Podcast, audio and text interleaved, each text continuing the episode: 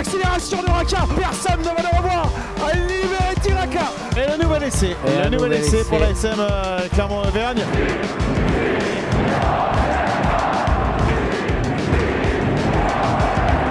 Salut et bienvenue dans l'épisode 25 de la saison 3 du podcast Ici Montferrand avec aujourd'hui une belle triplette Christophe Buron, Didier Cros et Arnaud Clerc. Messieurs, bonjour. Bonjour.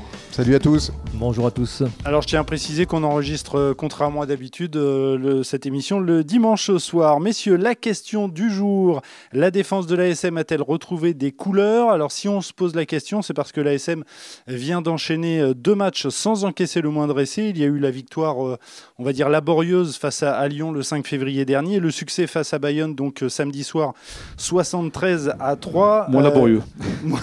beaucoup moins laborieux, trop facile même. La défense de l'ASM a-t-elle donc retrouvé des couleurs, à votre avis, Christophe? Euh, oui, puisque c'est une première cette saison pour, pour cette équipe d'enchaîner deux matchs euh, sans rien encaisser.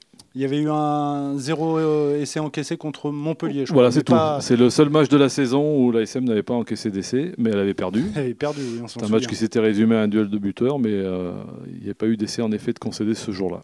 Arnaud Alors, comptablement, on ne peut pas dire le contraire, puisqu'il n'y a pas d'essai encaissé.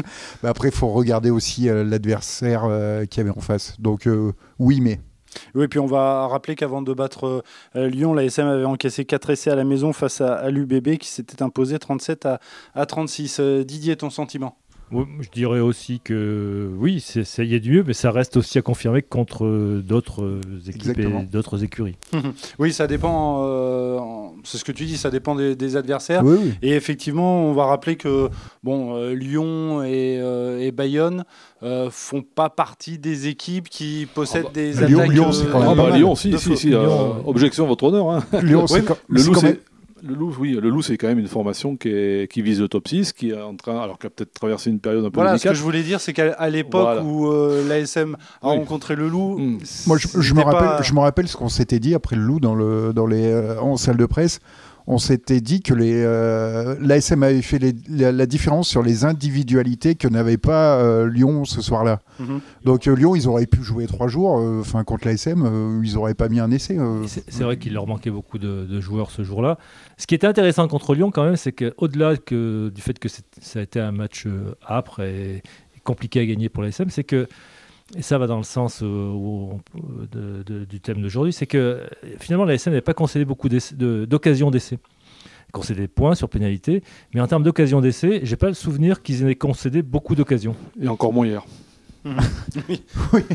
Enfin, il y a eu un essai annulé, rappelons-le. Oui, oui. sur l'arrachage. Euh, sur, Alors qu'il n'y a pas eu d'essai contre Lyon.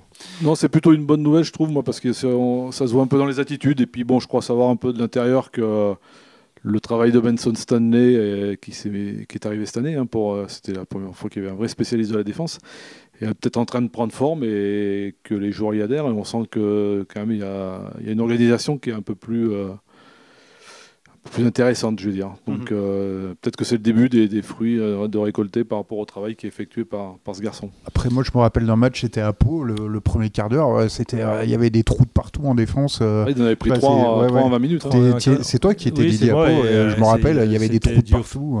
Pardon, ouais, il y avait eu des grosses erreurs individuelles, des, des, des plaquages ratés pense qu'au-delà d'un problème d'organisation, c'était plus un problème mental, je pense à Pau, où les, gens, les gars n'étaient pas encore rentrés tout à fait dans la partie et ils avaient été un peu cueillis à froid. Euh, d'un euh, plus qu'un problème d'organisation euh, et, de schéma tactique collectif. au, classement, là, je vais, je vais donner quelques chiffres.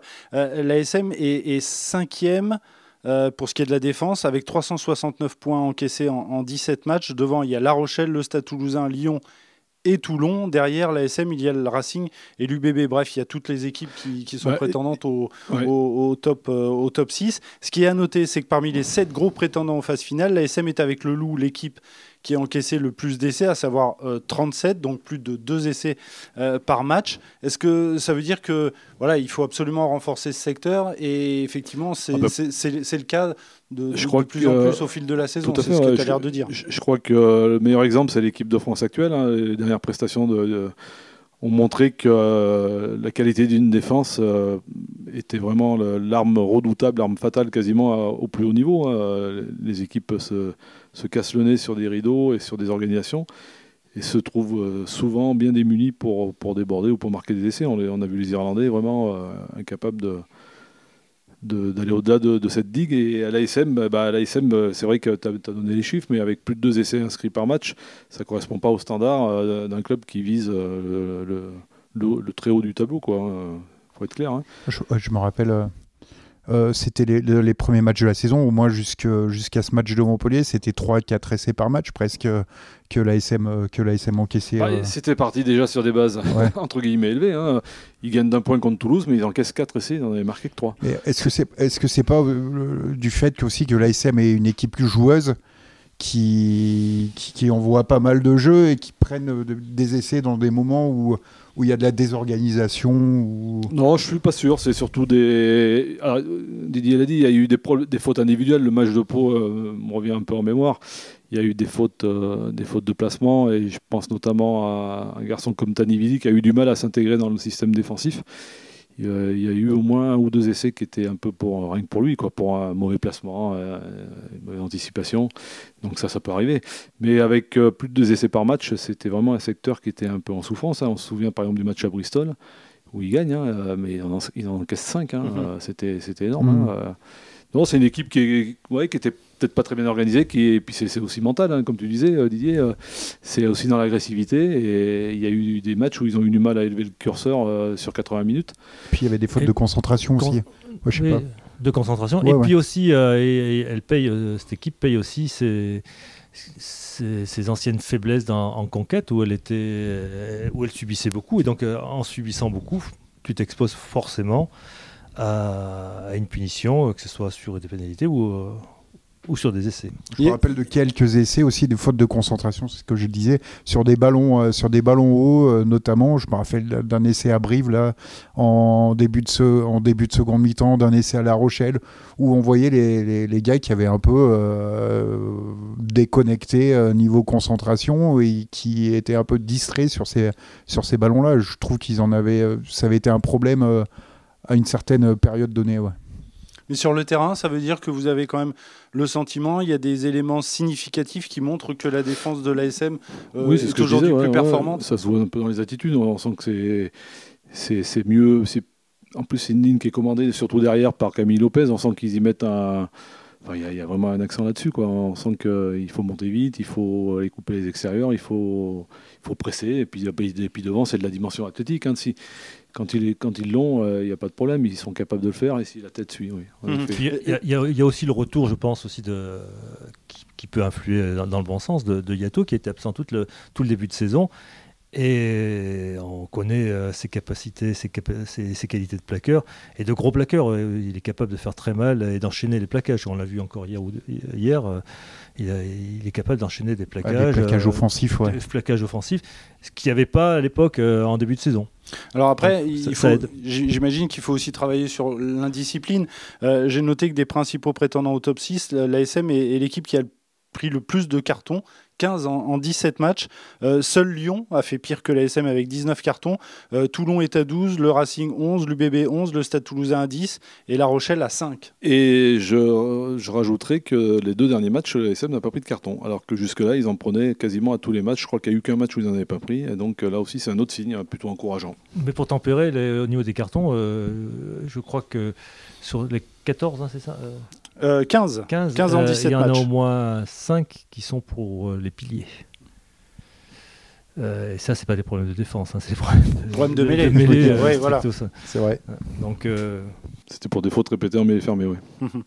euh, donc, euh, j'ai envie de dire, c'est plutôt encourageant ce que vous me dites, mais il faut, il faut confirmer ah bah il va falloir confirmer lors des prochains matchs. Mes petits copains, il y a Agen et Montpellier. C'est clair qu'il faut confirmer, notamment, alors, Agen sans doute, oui, mmh. mais surtout face à des grosses équipes il y a des matchs, euh, je pense qu'ils vont, alors sans dire qu'ils vont cibler, mais je pense qu'ils vont essayer au moins de gagner un des deux matchs qu'il va y avoir à l'extérieur au mois de mars, c'est-à-dire Montpellier ou Stade français.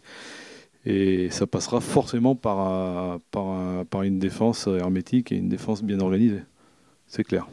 Après, il faudra voir si cette défense elle est capable de jouer contre les, on va dire les gros une fois qu'elle est pour le top 6. Les très très gros, ça, ça. Bah, la fin du calendrier, ça.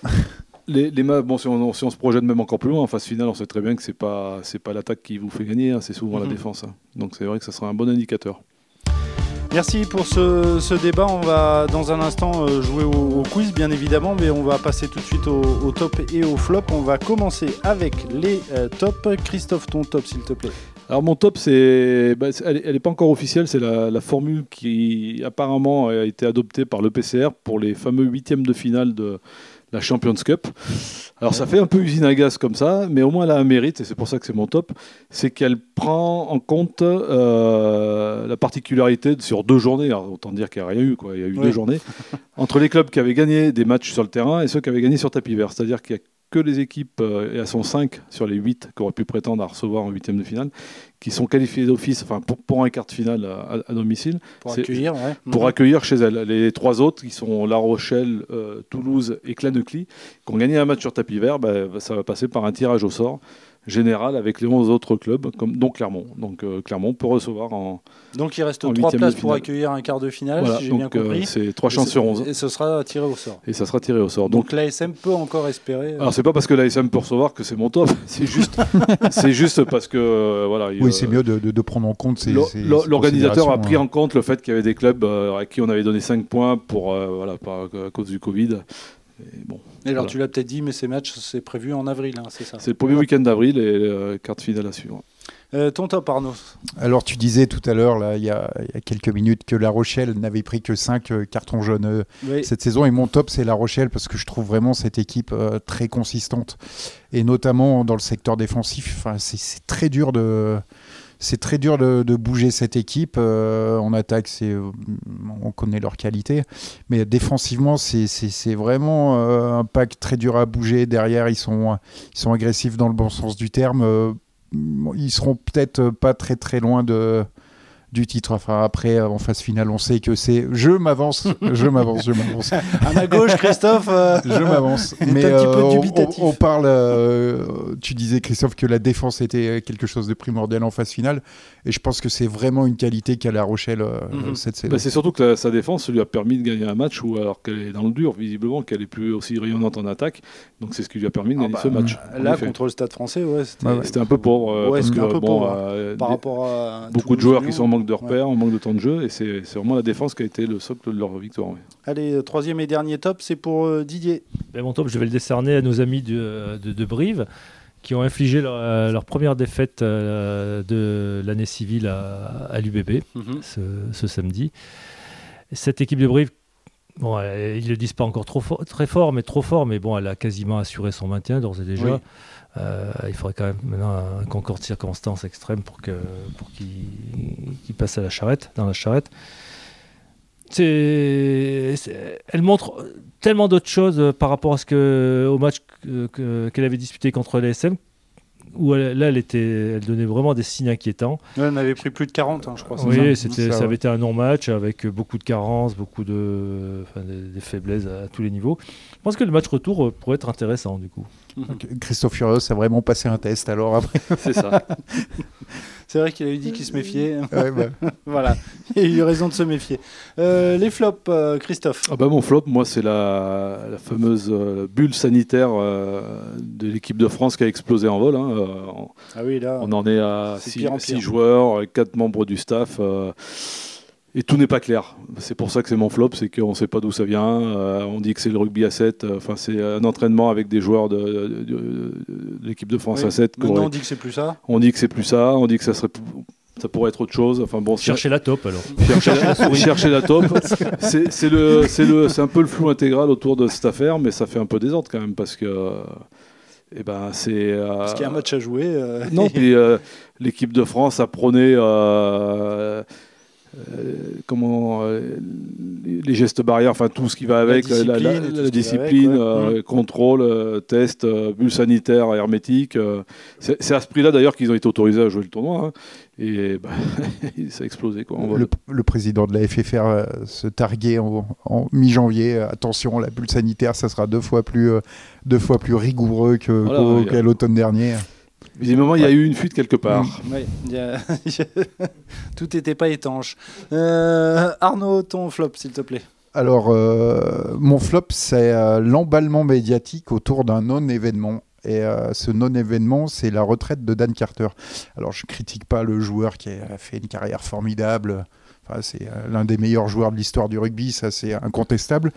Mais euh, je vais vous poser une question, mon cher Martial. Est-ce que vous savez dans quel club eh, c'est moi qui pose les questions. Est-ce que vous savez dans quel club vous jouez euh, Dan Carter ces deux dernières saisons? Ah bah, alors honnêtement, je savais qu'il jouait au Japon, mais je peux pas vous dire le nom de, du club. Alors là, bah, j'en suis incapable. Que, voilà, ah oui, oui, non. Euh. Les Kobelco Steelers. Ah ouais.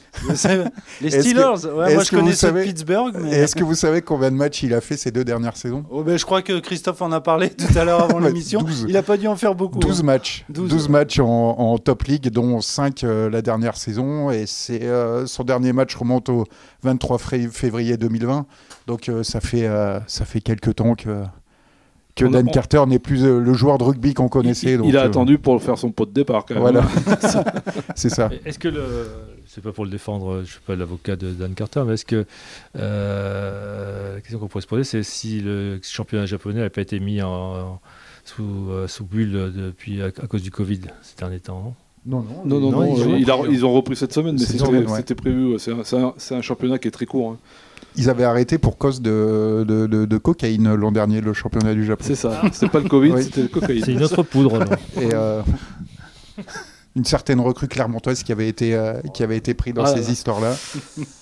Et euh, le championnat avait été arrêté à cause de ça. Il y avait eu plusieurs cas de joueurs au Japon qui, qui s'étaient fait prendre tu l'as dit, Arnaud, la main dans le sachet. Dan, Carter reste un, Dan Carter reste, joueur. On s'en souvient notamment sous le maillot des, des Blacks. Euh, dernier flop pour toi, Didier euh, le flop, eh ben, ça va être pour, ses, pour l'aviron bayonnais, notamment son dernier quart d'heure qui a été pathétique, le mot est faible.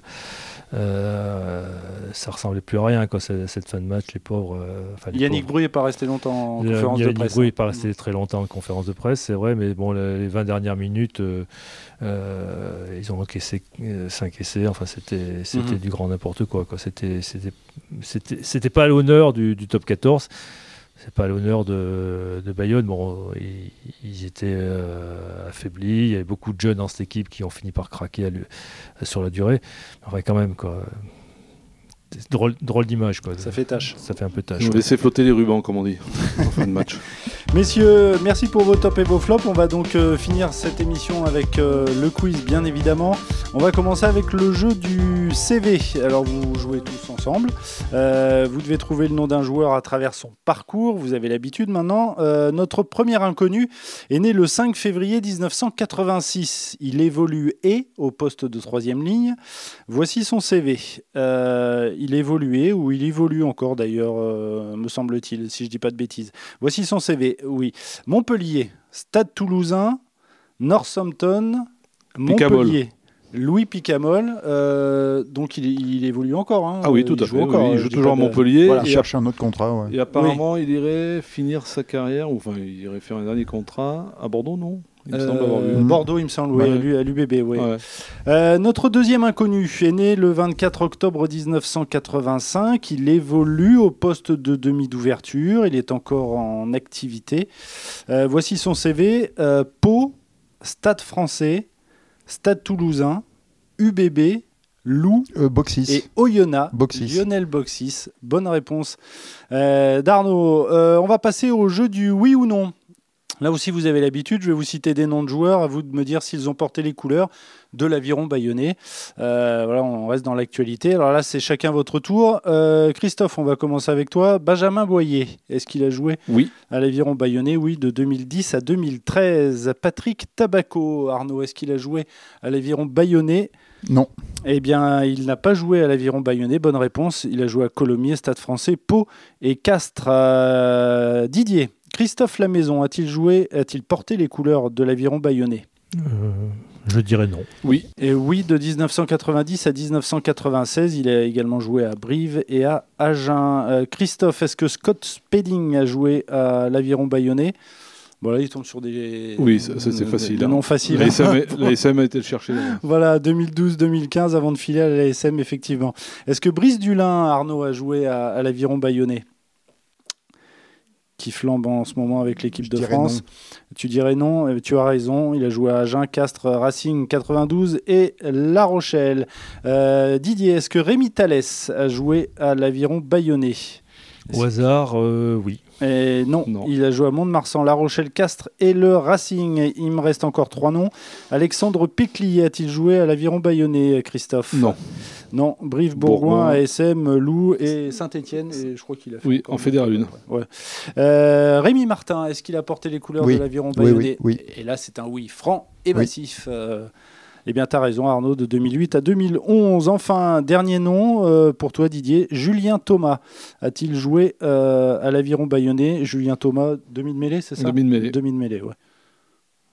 Oui, non. Eh bien non, il a joué à Montpellier, Castres, Stade français, Pau et Montpellier. Euh, un autre jeu, le jeu de la finale. Alors depuis 1980, le Stade toulousain a disputé 17 finales du championnat de France de rugby. Euh, j'aimerais que vous me retrouviez ces victimes ou ces bourreaux. Alors il y en a 11, vous jouez chacun votre tour. Euh, on va commencer avec Christophe. Est-ce que tu as un nom à me proposer? Il faut que j'en donne combien? Ah bah non, un seul, c'est chacun son tour. Et après, euh, c'est lui qui rate. Euh. Au hasard, là, SM. Alors, j'ai noté 94, 99, 2001, 2008, 2019. 5 fois. 5 fois. 5 fois. Et à chaque, fois, à chaque fois, des victoires pour le stade euh, c'est 5-0. toulousain. Voilà, 5-0. Donc, clairement, je, je raille. Arnaud, est-ce que tu as un nom à me proposer? Victime ou bourreau hein Donc, mm, mm, mm, Je dirais, ouais. Le Stade français Le Stade français, oui, une fois. En 2003. 2003, euh, perdu. Euh, c'est Paris qui a gagné ce jour-là. Vous êtes toujours en course. Euh, Didier, est-ce que tu as un nom à proposer? Castres. Castres, exact, 1995. Alors faire gaffe parce qu'il y, y a, encore une équipe où il y a plusieurs, plusieurs finales et toutes les autres, c'est une seule finale. Alors vous plantez pas. Christophe, est-ce que tu as un nom à me proposer? Oh, Oui. Donc on a dit Clermont, Castres et Stade français. Défaite contre Biarritz en 2006. Euh, Biarritz en 2006. oui, je l'ai. Euh, je croyais que je l'avais pas. Je me suis dit, oh là là, j'ai fait une boulette.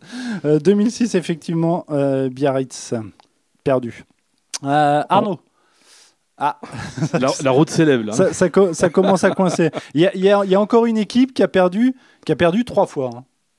L'ASM a perdu que 5 fois contre Toulouse et il y a une autre équipe qui, elle, a perdu 3 fois. Ah, je, tente à... Bourgoin-Jallieu euh, Bourgoin, Une fois en 80... Bourgoin en 1997. Il donne même la date, euh, ah, Christophe. Didier, est-ce que tu as un nom à me proposer? Il faut que je les retrouve là parce que. Alors, le, le club, le club qu'il a perdu trois fois. Voilà. 1985, 5, 1989 et, 2012. Et 2012, voilà. Euh, Christophe, à toi de jouer. Vous êtes toujours en course. Je dirais Brive en 96. Brive en 96, c'est bon. Euh, Arnaud. Ah, euh, là, pour aller chercher Christophe. Alors, là, je vous avoue, je sais même plus combien il y a. J'en ai encore un autre. Il y en a un, deux, trois. On doit être trois. Ouais, il doit en rester trois, il me semble. Ou peut-être quatre. Quatre, il doit en rester. Grenoble Grenoble, euh, non. Ah, euh, éliminé. Didier. Euh... Agen. Agen, 1986. Mm, mm. Et c'était une victoire pour, pour les Toulousains cette année-là. Christophe. victoire contre Montpellier en 2011. Montpellier 2011, exact. Et ben, il doit m'en rester, il doit m'en rester un, deux peut-être. Deux, je crois que vous n'avez pas encore cité. Ouais, c'est ça. Il reste deux, deux clubs. Ça serait, eh, si vous faisiez le Grand Chelem, là. il en reste deux. Euh, alors, c'est dans les années. Euh, il y, en a un, c'est en 1980 et l'autre en 1991. Donc, 91, c'est la défaite contre euh, Bordeaux-Bègle. c'est deux, défaites. Bordeaux-Bègle. Ouais. En 91 et l'autre c'est contre en Béziers. 1980, la, la, contre Béziers. Équipe, ouais. Béziers, voilà. Vous avez, vous avez les 11 victimes ou bourreaux euh, des, du stade de Toulousain. Allez, euh, on n'a plus beaucoup de temps. Allez, je résiste pas. Ah, il y a une petite charade. petite charade. Ah, allez, une petite charade. Alors, attention messieurs, vous jouez tous. Alors, euh, ouais, peut-être, si vous pouviez être sympa, vous me laissez... aller au bout hein Voilà, aller au bout. Parce que sinon... bref. Alors, mon premier, peut-être d'année, Faust vendit la sienne. Mon deuxième est le oui russe. mon troisième est la moitié d'un célèbre personnage du dessin animé pour enfants coiffé d'un célèbre bonnet bleu surmonté, surmonté d'un grelot. Montou est un joueur du stade français. Hamda. Hamdaoui. Hamdaoui. Kylan Hamdaoui. Oh là là. oui, oui. Oui, oui, oui, ah oui, pardon. Hamdaoui. Kylan Hamdaoui, oui. Mais, messieurs, merci beaucoup d'avoir participé à ce podcast en ce dimanche soir. Euh, n'oubliez pas, vous pouvez nous retrouver sur les plateformes euh, de podcast et notamment euh, sur Spotify et bien évidemment sur lamontagne.fr et sur sportauvergne.fr. Messieurs, merci beaucoup. Sur 10 heures peut-être non, et, non, Je crois pas. Ah, Mais française. Je, je, vérifierai la prochaine fois. Merci beaucoup et à la prochaine. Au revoir. À bientôt. À bientôt. Au revoir. Salut.